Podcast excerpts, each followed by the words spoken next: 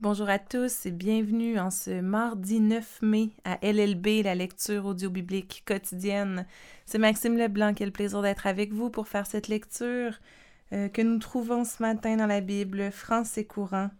Et nous continuons sans plus tarder là où nous en sommes en ce jour 129 de notre parcours d'un an à travers la Bible.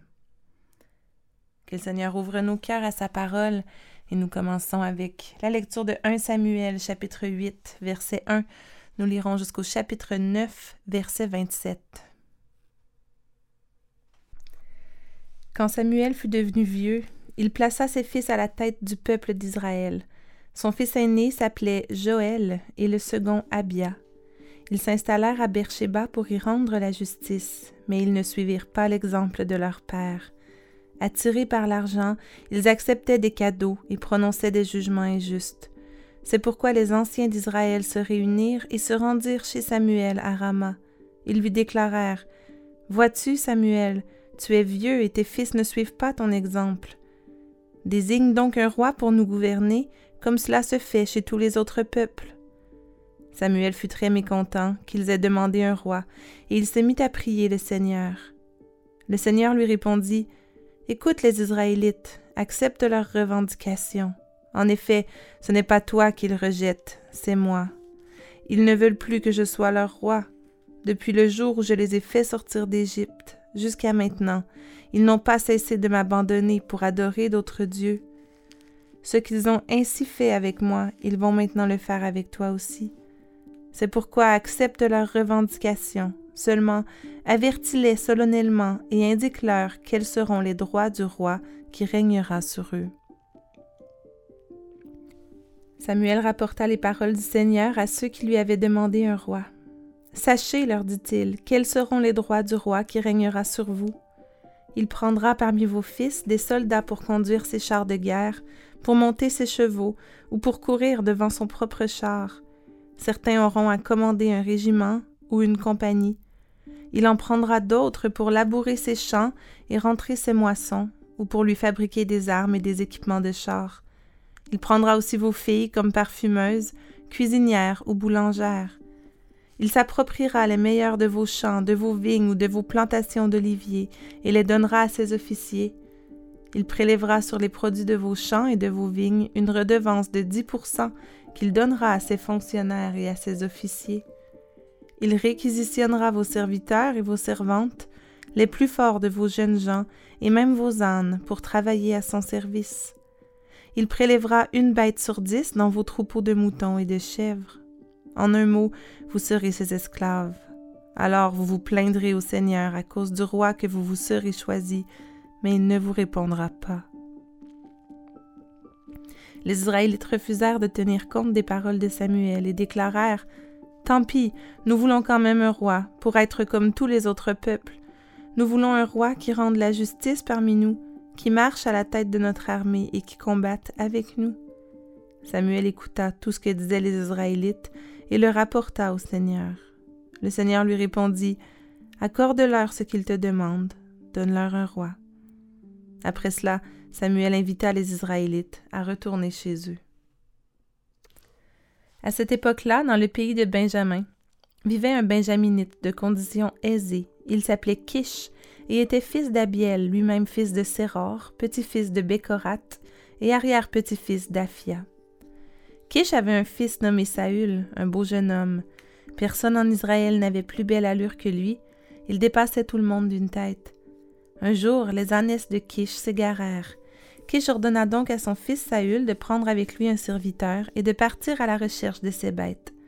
Saül et son compagnon traversèrent d'abord la région montagneuse d'Éphraïm, puis le territoire de Shalisha, mais ils ne trouvèrent rien.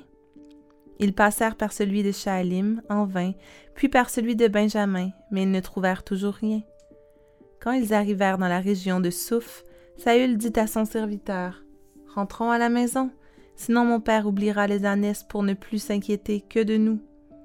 Le serviteur répondit Je sais que dans cette ville-là, devant nous, il y a un prophète, un homme réputé. Tout ce qu'il annonce arrive à coup sûr. Allons donc le voir maintenant. Il nous indiquera peut-être de quel côté nous devons poursuivre nos recherches.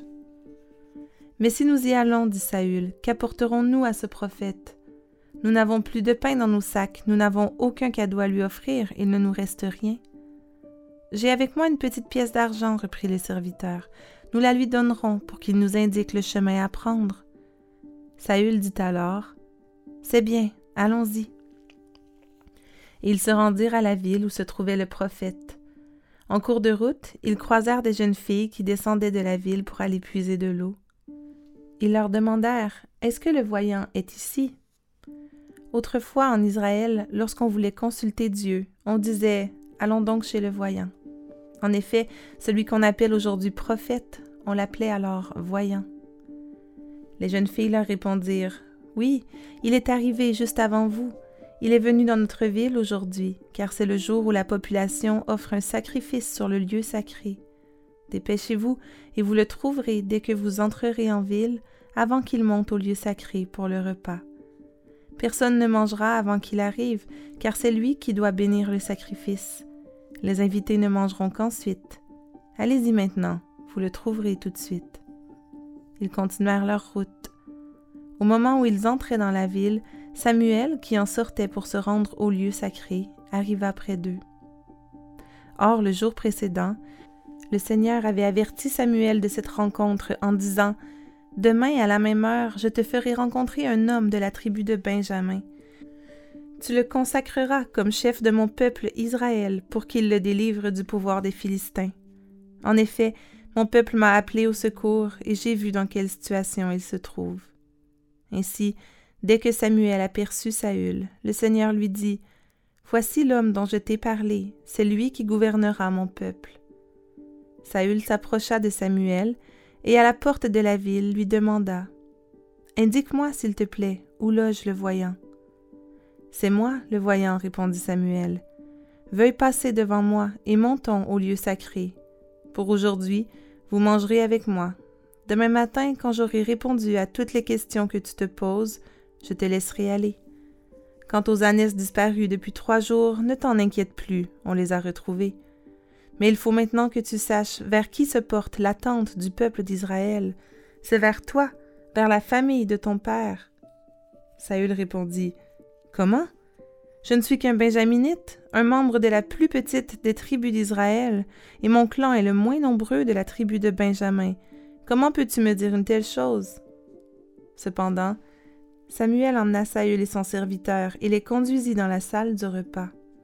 Il les installa à la place d'honneur en compagnie d'une trentaine d'invités. Il ordonna ensuite au cuisinier d'apporter le morceau de viande qu'il lui avait remis et fait mettre de côté. Celui-ci alla chercher le gigot avec le morceau attenant et le déposa devant Saül. Samuel dit alors à Saül Voici devant toi les morceaux qu'on t'a réservés pour cette occasion.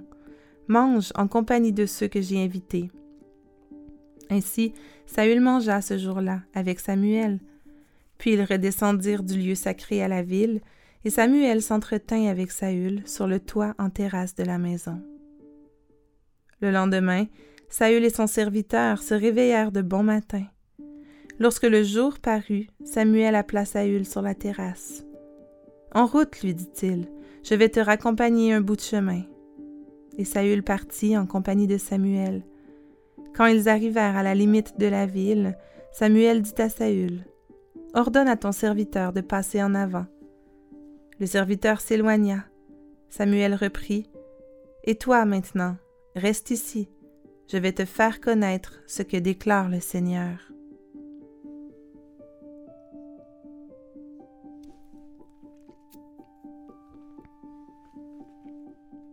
Nous poursuivons avec la lecture du psaume 106.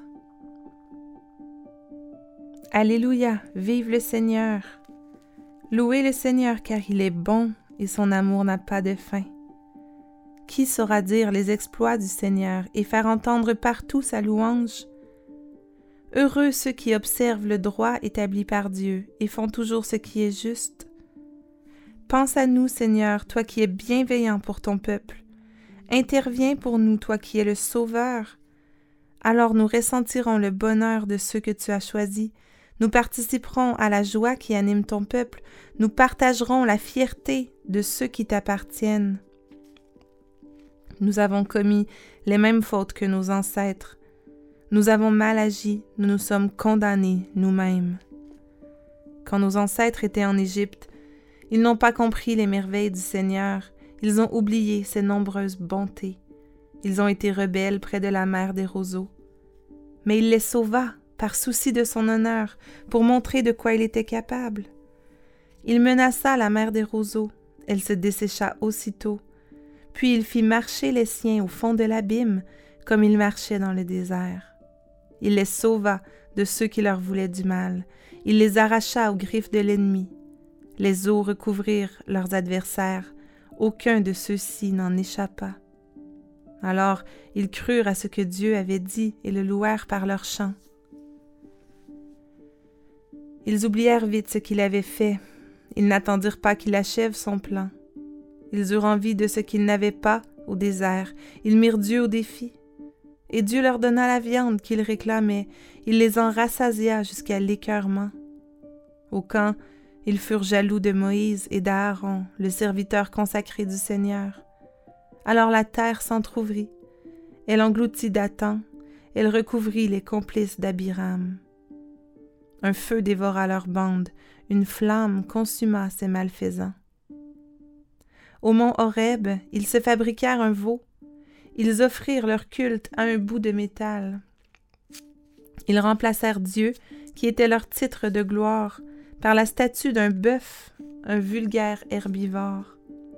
Ils oublièrent Dieu, leur Sauveur, qui avait fait ces grandes choses en Égypte, ces merveilles au pays de Cham, ces miracles à la mer des roseaux. Dieu parlait alors de les exterminer, mais celui qu'il avait choisi, Moïse, s'interposa pour le retenir de tout détruire sa colère. Puis, ils ne voulurent plus rien savoir du pays de leurs rêves, ils ne croyaient plus à la promesse de Dieu. Ils protestèrent sous leur tente, ils n'écoutaient plus ce que disait le Seigneur. Alors levant la main, il fit le serment de les laisser mourir dans le désert, de disperser partout leurs descendants et de les laisser mourir chez les païens. À Péor, ils se livrèrent au culte du dieu Baal et mangèrent des viandes offertes en sacrifice à des dieux morts. C'était provoquer le Seigneur.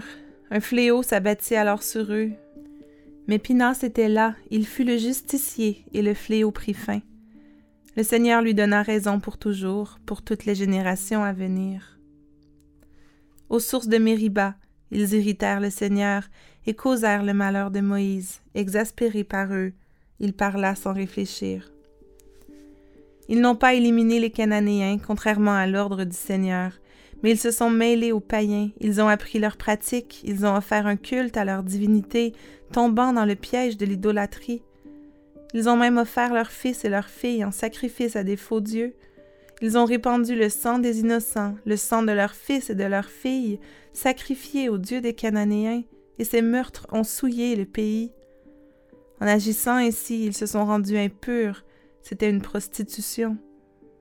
Alors, le Seigneur fit éclater son indignation contre son peuple. Il prit en horreur ce qui était son bien le plus personnel.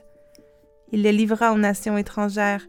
Ils eurent comme maîtres des peuples qui les détestaient. Ils subirent l'oppression et l'humiliation de la part de leurs ennemis. Bien des fois, le Seigneur les délivra, mais ils restaient obstinément rebelles et enfoncés dans leurs fautes. Le Seigneur entendit leurs plaintes et constata leur détresse. Il pensa à l'engagement qu'il avait pris à leur égard. Il est si bon qu'il changea d'avis. Il éveilla pour eux la pitié de tous ceux qui les retenaient prisonniers. Seigneur notre Dieu, sauve-nous, arrache-nous aux nations étrangères et rassemble-nous. Alors en te louant, nous prononcerons ton nom unique, nous nous réjouirons de t'acclamer.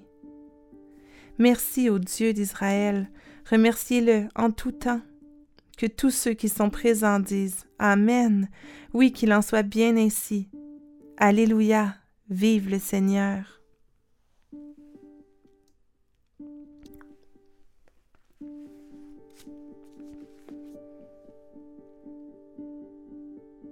Nous enchaînons avec la lecture de Proverbes chapitre 14, les versets 16 et 17.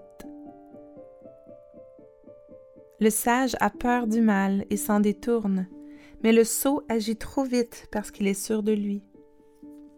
Qui se met facilement en colère fait des bêtises, celui qui intrigue attire la haine.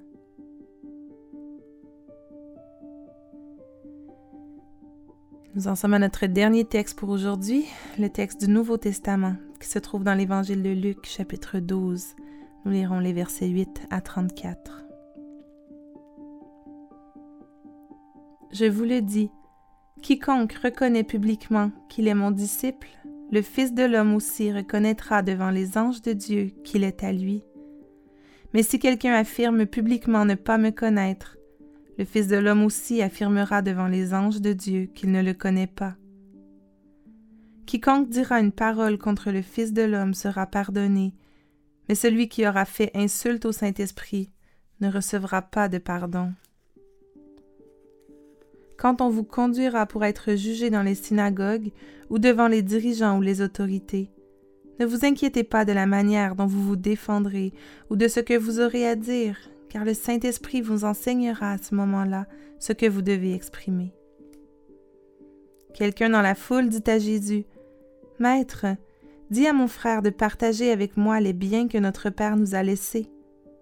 Jésus lui répondit, Mon ami, qui m'a établi pour juger vos affaires ou pour partager vos biens?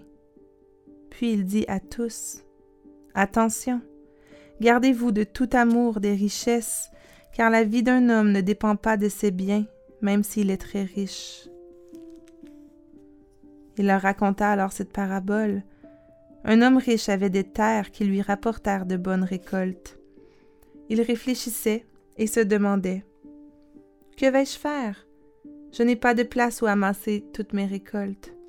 Puis il ajouta Voici ce que je vais faire. Je vais démolir mes greniers, j'en construirai de plus grands, j'y amasserai tout mon blé et mes autres biens. Ensuite je me dirai à moi-même, Mon cher, tu as des biens en abondance pour de nombreuses années, repose-toi, mange, bois et jouis de la vie. Mais Dieu lui dit, Insensé, cette nuit même tu cesseras de vivre, et alors, pour qui sera tout ce que tu as accumulé? Jésus ajouta, ainsi en est-il de celui qui amasse des richesses pour lui-même, mais qui n'est pas riche aux yeux de Dieu. Puis Jésus dit à ses disciples, Voilà pourquoi je vous dis, ne vous inquiétez pas au sujet de la nourriture dont vous avez besoin pour vivre, ou au sujet des vêtements dont vous avez besoin pour votre corps, car la vie est plus importante que la nourriture, et le corps plus important que les vêtements. Regardez les corbeaux, ils ne sèment ni ne moissonnent. Ils n'ont ni cave à provision ni grenier, mais Dieu les nourrit. Vous valez beaucoup plus que les oiseaux.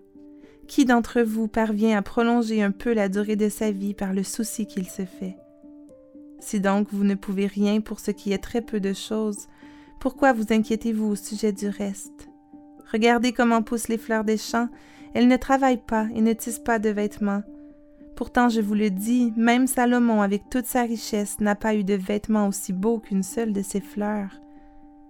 Dieu revêt ainsi l'herbe des champs qui est là aujourd'hui et qui demain sera jetée au feu. À combien plus forte raison vous vêtira-t-il vous-même? Comme votre confiance en lui est faible. Ne vous tourmentez donc pas à chercher continuellement ce que vous allez manger et boire. Ce sont les païens de ce monde qui recherchent sans arrêt tout cela. Mais vous, vous avez un Père qui sait que vous en avez besoin. Préoccupez-vous plutôt du royaume de Dieu et Dieu vous accordera aussi le reste. N'aie pas peur, petit troupeau, car il a plu à votre Père de vous donner le royaume. Vendez vos biens et donnez l'argent aux pauvres. Munissez-vous de bourses qui ne s'usent pas. Amassez-vous des richesses dans les cieux où elles ne disparaîtront jamais les voleurs ne peuvent pas les y atteindre, ni les vers les détruire, car votre cœur sera toujours là où sont vos richesses.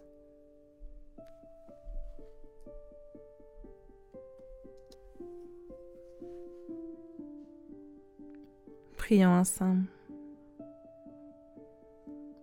Alléluia, vive le Seigneur. Loué sois-tu, Père éternel, car tu es bon, car ton amour n'a pas de fin. Loué sois-tu, Seigneur, toi qui es bienveillant pour ton peuple, toi qui es notre Sauveur, qui nous donne la joie, la fierté de t'appartenir. Toi, Seigneur, qui es notre titre de gloire. Quelle joie de s'approcher de toi ce matin dans la prière. Et nous voulons venir à toi, nous agenouiller à tes pieds et te demander pardon pour nos péchés. Oui, mon Père, nous avons commis les mêmes fautes que nos ancêtres. Nous avons mal agi, nous nous sommes condamnés nous-mêmes. Seigneur, merci parce que tu nous pardonnes, parce que tu es fidèle et bon pour nous pardonner. Tu as pitié de nous, Seigneur, et nous voulons te remercier de tout notre cœur, toi qui nous sauves. Seigneur Jésus, je te prie que tu puisses travailler dans nos cœurs afin de nous garder de tout amour des richesses. Oui, on sait que là où est notre trésor, là aussi sera notre cœur. Seigneur, que notre trésor puisse être tout en toi. Seigneur, donne-nous d'avoir une forte confiance en toi, d'avoir toujours confiance que tout comme tu nourris les oiseaux du ciel, tout comme tu habilles les fleurs des champs, tu prendras soin de tes enfants. Oui Seigneur, donne-nous cette confiance et accorde-nous de rechercher le royaume de Dieu et sa justice, confiant que tu nous accorderas le reste. Et c'est dans le nom précieux de Jésus qu'on te demande toutes ces choses ce matin. Sois glorifié, éternel Dieu. Amen.